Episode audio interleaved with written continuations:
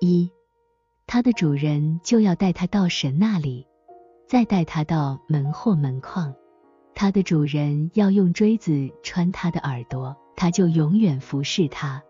出埃及记二十一章六节，谁不能看出这个关于仆人留下来的仪式包含着奥秘，而且确实是神圣的奥秘，因为这是由耶和华从西奈山直接发出的指令和诫命。那些不相信圣经中有比字面意义更加神圣和更具神性的深意的人，将会对耶和华亲口说出的。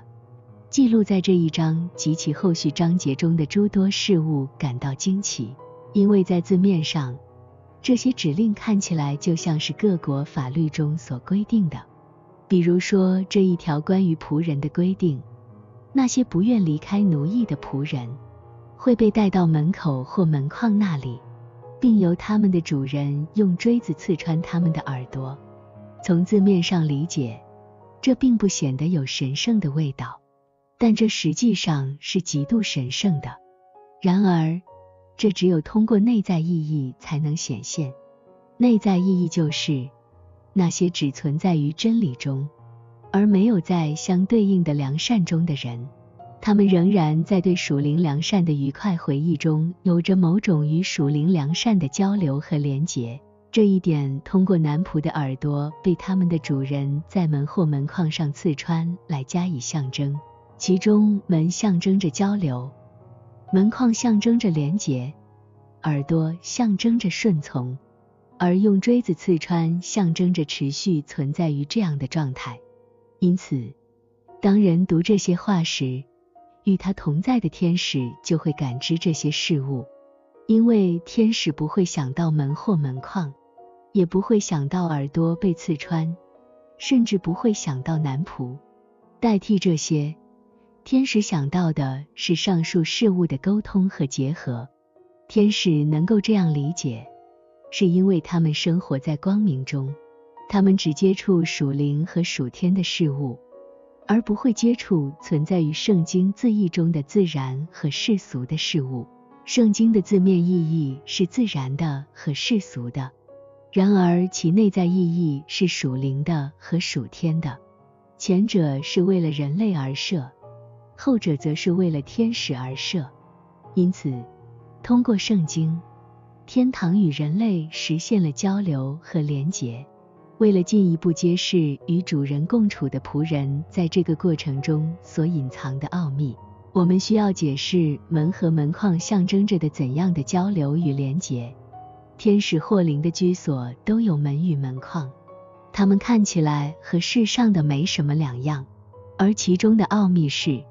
他们居所中出现的一切事物都是灵性事物的象征，他们也从存在于天堂的灵性事物流出，然后进入他们的心智中，在那里，真与善的交流通过门来建立，连结则通过门框，其他事物则通过房间本身、庭院、窗户和各种装饰来实现。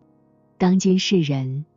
特别是那些完全沉迷于物质世界的人，往往难以相信灵性层面的事物，因为这些事物并不显露在他们的肉体感官之前。然而，根据圣经的记载，当先知们的内心打开通向天堂时，他们亲眼目睹了这些景象的存在。我也曾上千次亲身经历和见证这些事情。我多次听到他们说。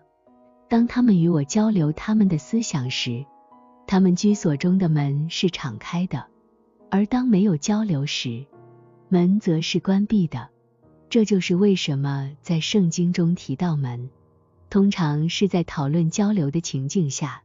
正如以赛亚书所言：“我的百姓啊，你们要来进入内室，关上门，隐藏片时，等到愤怒过去。”以赛亚书二十六章二十节，这里的进入内室，关上门，等到愤怒过去，是指不与那称为愤怒的邪恶进行交流。在约翰福音中这么说：“我实实在在的告诉你们，人进羊圈，不从门进去，倒从别处爬进去，那人就是贼，就是强盗。从门进去的，才是羊的牧人。我就是门，凡从我进来的，必然得救。约翰福音十章第一、第二和第九节。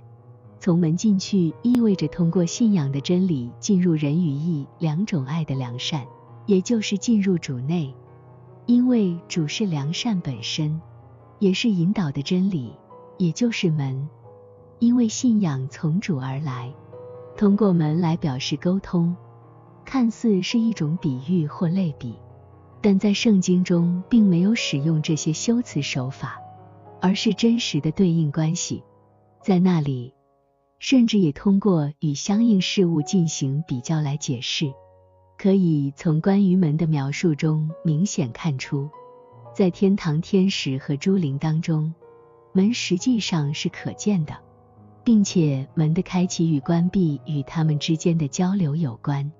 类似的情况也出现在其他方面。A.C. 八九八九二，它的主人要用锥子穿它的耳朵是顺从的象征。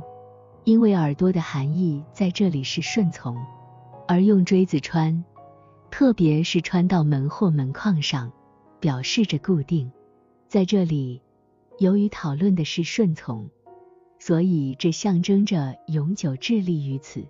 因此，接下来的他就永远服侍他，意味着永久的顺从。从这里可以清晰的看出。由它的主人用锥子穿透它的耳朵，并固定到门或门框上，是顺从的象征。我们可以从前文中理解如何与这些人相处。换句话说，那些仅在真理中而不是同时在相应的良善中，即在信仰而非在仁爱中的人，他们不是自由的，而是奴隶。因为那些出于良善，或者说。出于仁义而行动的人是自由的，这是自发的行动，因为出于良善或仁义行动就是发自内心，即出于意愿，所以是自发的。因为人的意愿就是他的本性，而且从意愿而行就被说成是发自内心。但是那些仅仅处于信仰的真理中而不在仁义之善中的人，相对来说。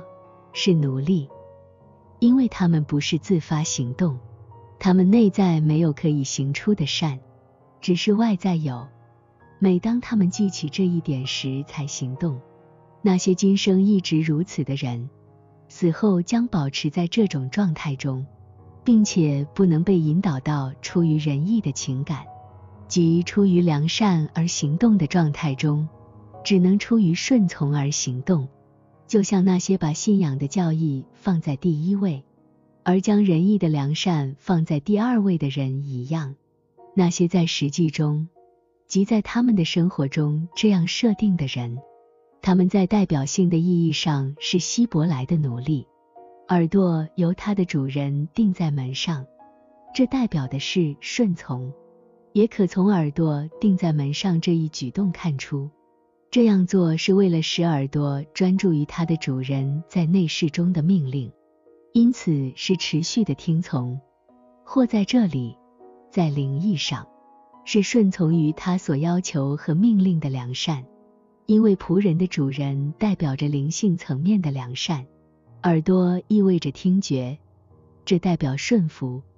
这个意义最初从灵性世界流入到人类的语言中。拧耳朵是为了使人注意并记住。同样的，听从和听某人的话也是为了顺服，因为很多词的内在含义都是从灵性世界的对应关系中流出的。这就像所说的灵性之光和由其产生的视觉是属于信仰的，以及灵性之火和由其产生的生命是属于仁爱的。A.C. 八千九百九十三。他就永远服侍他。这里的“永远”在字面上指的是他将一直服侍他的主人，直至他的生命终结。但在内在或灵性的层面上，这个词表示永恒，因为它代表着死后的状态。之所以说永恒，是因为那些仅基于信仰的顺从，而不是出于仁义的情感而行动的人，在来世无法转变到良善的状态，无法出于良善而行动，因为人死后将保持他的生命状态。人在死的时候是什么样，死后就会保持这样。按照这个通俗的说法，树倒哪边就躺哪边。这并不是说他会保持在临终时的状态，而是说他会保持在整个生命历程中累积的状态。因此，那些在世时仅仅是出于顺从而行善，而不是出于仁义来行善，他们将永远保持这种状态。